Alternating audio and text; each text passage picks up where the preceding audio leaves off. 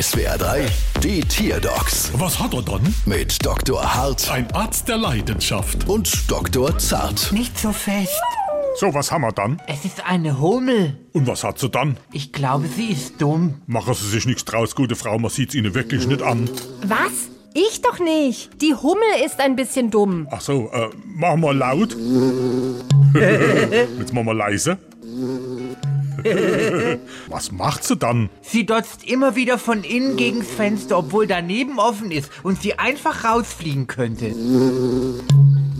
Das ist wirklich ein bisschen dumm, also quasi hummeldumm. Das Wort Hummeldumm ist übrigens keine feste Redewendung, sondern ein Buchtitel, der aber so viel meint wie dumm wie ein Rindviech. A- Aber, aber Rindviecher sind doch gar nicht blöd. Wieso? Ah, Die kommen in die Fleischknepp, das ist doch genial. Oh Gott, ich glaube, ich rufe hier lieber mal bei der neuen Bundestierschutzbeauftragten an. Ah, Was dann? Wir haben doch hier auch einen Tierschutzbeauftragten in der Nachbarschaft. Wen denn, Seth? Das Serkan, der schafft doch dort der Großraumdisco in Mannheim als Tierschutzbeauftragter. Tierschutz, nicht Türschutz. Bei mir klingt es genau gleich. Schön für Sie, aber wie kriegen wir meine Hummel jetzt wieder raus in den Garten? Sagen Sie ihr, dass sie zum Gartentier des Jahres 2023 gekürt wurde. Genau. Ah, das ist eine gute Idee. Und dass sie den Titel aber nur tragen darf, wenn sie auch selbst freiwillig in den Garten geht und nicht immer von innen gegen die Scheibe dotzt.